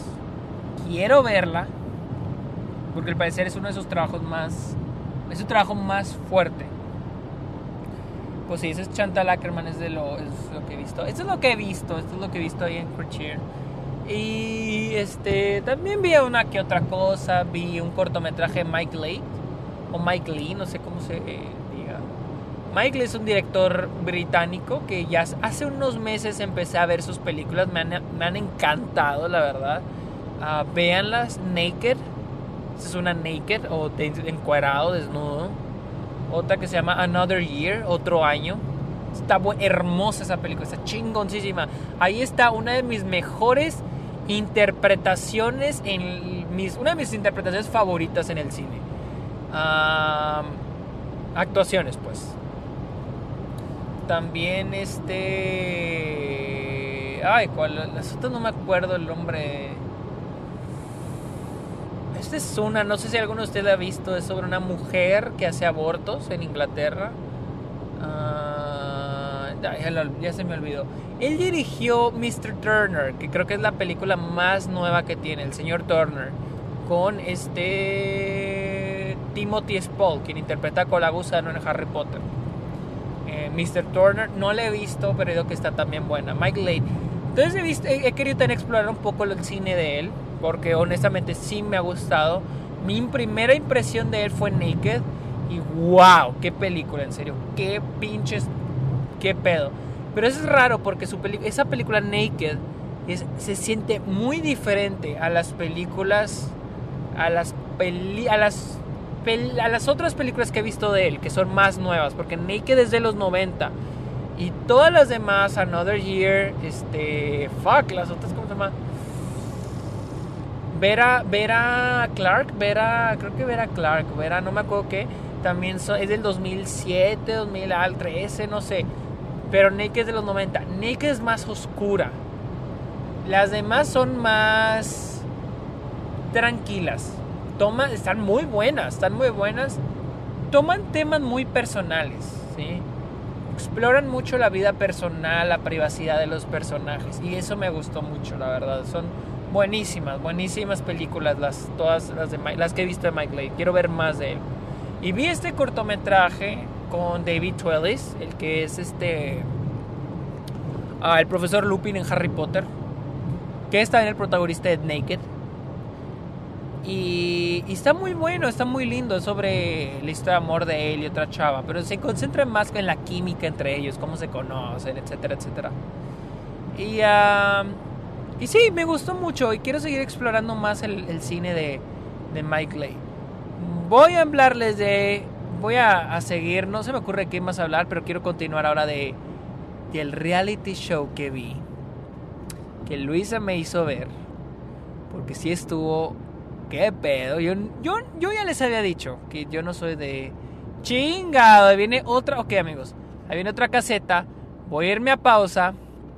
Espérenme un ratito. Bueno, no me, esperar, no me a nada. Solamente voy a picarle aquí pausa y luego voy a ponerle play, record otra vez y van a escuchar otra vez. Pero, pero bueno, voy a poner de pausa porque tengo que pagarle al gobierno por usar sus carreteras. Con permiso. Bueno, mis amigos, este. Ya aquí volví, ya apagué la caseta, de hecho me bajé a hacer pipí. Voy a pasar por unos burritos, bueno, por un burrito. Pero sí, este, ya les hablé de Celine Shama, o Shiama, Shiama, no sé, perdón, no sé, sí sé poquito francés, pero no tanto. Uh, ya les hablé de Cheryl Lunier, de Pensilvania, y de eh, Chantal Ackerman, también francesa. Ahora les voy a hablar de algo que vi esta semana. Luisa y yo, para los que no sepan quién es Luisa, Luisa es mi novia. Ella está en Houston estudiando. Yo pues estaba acá en Delicias, pues vivo en El Paso, entonces técnicamente ya tenemos nuestra relación a distancia. Y la fortalecemos viendo Impractical Jokers. Para mí ese era como que el único programa como que real, de realidad, o reality show que me gusta. Se me hace muy cagado, me dan mucha risa estos cuatro güeyes. Sal, eh, Joe, Mer y Q. O sea, me dan mucha, mucha risa. Pero ese no es el reality show del que les quiero hablar. Luisa me invitó a ver Survivor. Yo había oído hablar poquito de Survivor, pero si no era como que me lo recomendaban ver, algo así, solo oí hablar que era muy popular. Y digo, lleva años, ya décadas al aire. Entonces Luisa me dijo que si lo veíamos, dije, ah, pues sale. La, honestamente no tenía muchas ganas de verlo, porque, porque tenía muchas ganas, tenía muchas ganas de ver Impractical Jokers. A mí me encanta Impractical Jokers. Y casi no me gustan los programas de concurso. No me gustan los programas de que Sí, de concurso. No me gustan ni los que son en stage, o sea, con audiencia, ni los que son así. Uh, pues sí, como este, como Survivor. Pues me tapó el pincho cicote esta serie. ¡Qué pedo! Vi la temporada 28. Sin spoilers, porque no, si la quieren ver. Vi la temporada vimos la temporada 28 desde el primer episodio, no mamen. Ya yo estaba de que, qué pedo, yo estaba metido en esa serie al 100%. Lo quiero decir porque literal la vimos, vimos 13 episodios en 3 días, 13. O sea, no saben el hambre que te da estar viendo esa serie. O sea, acabas un episodio y quieres seguir viendo. O sea, quieres ver qué va a pasar. Yo creo que llevo años sin sentir una serie así. Años. Hay series que me gustan como Los Sopranos, Breaking Bad, Mr. Robot, que he visto en estos años y que, que me tienen pegado a la tele, pero hay un punto en el que me canso. Hay un punto en el que digo, bueno, ya, aquí le dejo. O sea, ya estuvo. Mañana le sigo viendo. O sea, como que mi cuerpo pide descanso.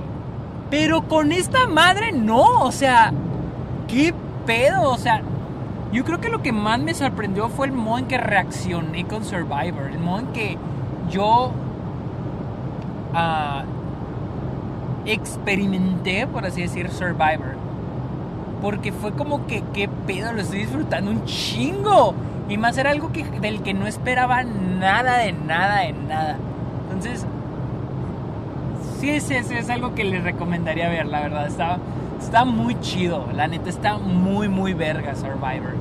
Y luego empiezas a hacer tus teorías conspirativas de quién va a ganar, de quién van a sacar, de quién va a perder, de quién le va a hacer qué a quién, de quiénes se van a liar, quiénes van a ser enemigos. Para los que no sepan qué es Survivor, Survivor es un reality show en el que inició como un experimento social. Y vaya que sí lo es. Porque ponen a tantos individuos en una isla y pues les tienen que poner juegos. Los dividen primero por equipos, ¿no? Pero voy a tomar agua. Y es que duele la garganta. Nunca había hecho esto. Nunca había hecho esto de estar hablando tanto mientras manejo. Incluso cuando viene alguien acompañándome es como que, bueno, ya, un 40 minutos de silencio, por favor. Survivor, hagan de cuenta, ponen a, todo, no sé, 20 personas en una isla, los dividen en tres grupos, o así fue con esta temporada, no sé normalmente cómo sea, pero en esta temporada fueron tres equipos. Entonces, los tres equipos irán haciendo juegos. El equipo que quede en último pierda un, juego, eh, se va a eliminación y tienen que eliminar a un miembro del equipo. Entonces, así van eliminándose, eliminándose, ¿no? Pero obviamente el chiste no son los juegos, el chiste son las estrategias que ellos van haciendo, las alianzas que van haciendo, las mentiras que van diciendo para poder eliminarse los unos a los otros, hacer grupos dentro de los grupos, hacer alianzas, traicionarse para votar a otras personas. Porque tienen que pensar qué beneficia a mi, a mi equipo en este momento. Pero al final del día solo queda un solo ganador, solo un jugador gana no es un equipo el que gana, es un solo jugador. Pero es interesante porque al principio los ponen por equipos y luego algo y, les digo, los güeyes que hacen el juego, qué pedo, súper inteligentes el modo en que lo llevan a cabo. Porque desde el inicio crean conflicto. Es que esto es lo interesante del juego, o sea, primero que los juegos, las dinámicas que hacen para ganar premios, o sea, por ejemplo, les dan de que ah, ahora, porque están en una isla, ¿no? Y les dan de que comida, o sea, les dan comida, si ganan un juego les dan comida, por ejemplo es el premio, ¿no? Entonces, hay varios elementos que hacen que la gente se quiera eliminar, por ejemplo, cuál es el desempeño en los juegos, en las dinámicas, o este, los conflictos de relación. Y les digo, lo hacen muy bien en este juego, porque o, también el hecho de que estén pasando hambre, el hecho de que estés pasando hambre, estés durmiendo en arena, en tierra, que esté lloviendo bien culero, también pues te agita la cabeza, te calienta la cabeza y te quieres pelear con todo el mundo, ¿no? Es parte del drama del juego. Y aparte, pues los productores o los que hacen el juego le meten su plus. Por ejemplo, al inicio del juego está dividido el juego en los listos, los fuertes y los guapos y guapas. Este los dividen en grupos. Y el anfitrión dice, elijan a un jefe, elijan a un líder. Ya, cada equipo elige a su líder en ese momento. Y dice el güey, arre, tu líder, en este momento, si tuvieras que elegir a alguien para sacarlo del equipo y que se vaya a su casa, ¿a quién sería? Obviamente, este es pinches plan con maña del juego, ¿no? De los productores, ¿no? Porque los jefes van a elegir a alguien al que... Porque no se conocen. O sea, tienen que elegir al que, pues obviamente su apariencia física, o lo poco que han conocido a esa persona, en los pocos minutos que van juntos, les diga, no, este es el más débil. Entonces va a decir, no, pues fulano es el, más, es el que creo que debe ser el más débil, para afuera. Y es lo chingón, porque obviamente dice, ah, bueno, vente para acá tú, al que acaban de sacar, a cada equipo agarran pues obviamente a uno de cada equipo que es al que van a sacar, los pone por separado y el anfitrión dice, no los vamos a sacar en este momento, pero se van a ir aparte, se van a ir aparte ustedes al campamento para que piensen en que este cabrón tiene la mira en ustedes y los quiere sacar y te quiere sacar. Entonces desde este momento ya el mismo juego está creando conflicto entre los mismos jugadores. Es lo chingón de esta madre, el drama. El pinche drama, es una novela. Es una puta novela este, este pinche programa. Y está chingoncísimo. Neta, Luisa, te amo. Gracias por presentar. No, neta, Luisa me ha metido en unos pinches programas y películas que ella me puso in the mood for love. Ella ya me puso Survivor. No, no, no. Mi respeto. Y Los Soprano, ella me hizo ver Los Soprano. Neta. Pinche Luisa, te amo. Este. Pero sí. Sí, este, Be Survivor y la neta sí está muy chido, sí está muy muy chido. Eh, es que es lo mismo que TikTok, es un vicio, quiero ver una nueva temporada porque está muy bueno. Y luego quieres que eh, cierto jugador gane, te, empatizas con los jugadores, hay unos que te caen gordos. Y luego había un jugador acá que se llama Tony que estaba bien cagado, o sea era un maldito, era un mentiroso, un traicionero, pero como dice Luisa, él era el, que mejor jugaba el juego, o sea, porque de hecho es el, de eso es el juego, de traición, de mentiras, de manipular, de alianzas, y, ese cabrón se la rifaba. Y la neta no me podía caer mal, era ese tipo que no me podía caer mal, era chido, o sea, tenía que hacer, eh, o sea, hacía lo que tenía que hacer, como dijo Enrique Peña Nieto. ¿Ustedes qué hubieran hecho? O sea, y sí, o sea, la verdad está muy chido Survivor. Eso es lo que he estado viendo esta semana. Este es el road trip de esto. Son 10, creo 40. Creo que esto ya es una hora y media. No sé cuánto lleva porque paré de grabar varias veces y no me marca cuánto. O sea, voy a tener que editarlo y pegar todo. Este, estoy llegando aquí a Villa Humada, que es una ciudad chiquita, un pueblito, no sé qué sea, ser, eh, entre Chihuahua y Juárez. O sea, ya estoy a hora y media de Juárez. Aquí hay un pinche carro parado a la mitad de la calle, puta madre, güey. Eh, y voy a llegar por unos burritos. por un burrito aquí a un restaurante que hace hambre. Mi mamá me echó un burrito, pero quiero comerme el de mi mamá cuando esté en el puente. Porque, para los que no sepan, pues voy a llegar a El Paso, a, a Juárez. Ciudad Juárez es la ciudad fronteriza con Estados Unidos. Yo vivo en El Paso, la ciudad fronteriza de Estados Unidos con México. Entonces hay que cruzar el pinche puente internacional y ahí es como una hora de, espera. Entonces pues ese burrito me lo voy a comer y chance me aviente un episodio mientras estoy en la, en la fila. Así que esta fue la primera edición de Road Trip en Está OK. Gracias a los que se quedaron hasta este punto del episodio. Digo, o sea, probablemente estoy durando lo que dura aproximadamente un episodio de, del Club de los Amargados. Así que no es, no es, este, no es mucho para ustedes. No, yo sé que ustedes están acostumbrados a más cosas. Así que síganme en Twitter e Instagram como arroba el Sergio con N, no con ñ. No sé si le ponen ñ también me encuentran, no sé. En Instagram, en Twitter Síganme en Letterboxd. Eh, tengo un nombre, el usuario está muy raro. Búsquenme como Sergio Muñoz Esquer. Ahí tengo también, ahí dice, soy el güey del Club de los Amargados y está ok. Ahí pongo mis, este, ahí está mi diario de, este, de todo lo que he estado viendo uh, de películas, de algunas miniseries, porque las miniseries sí las marca Letterboxd. Y también pueden checar ahí en Letterboxd. Si se van a mi perfil. Ay, cabrón, ¿no está el restaurante? Acá está el güey. Si se van a mi perfil, hasta mero abajo viene una sección que se llama Stats, que es estadísticas. Esto es sobre lo que he estado ah, viendo todo el año. Los directores que más he visto, los actores que más he visto, etc. Entonces, ahí lo pueden checar. También estoy en TikTok, les digo, les digo ahí voy a estar poniendo eh, más contenido. Todavía no pongo un segundo TikTok, quiero ponerlo pronto, pero todavía no lo pongo. Y en Patreon. Ahí voy a estar en Patreon. Les digo, este es, solo este episodio, este especial de, de, Road Trip va a ser el único que voy a poner en público, pero después ya lo siento, los voy a poner en Patreon porque estos van a ser exclusivos de Patreon. Así que es todo. Acabo de llegar al restaurante, acabo de llegar por mi burrito. Así que con permisito. Y si van a comer, provechito. Buen día, buenas tardes o buenas noches o buenas madrugadas, lo que sea. Bye amigos.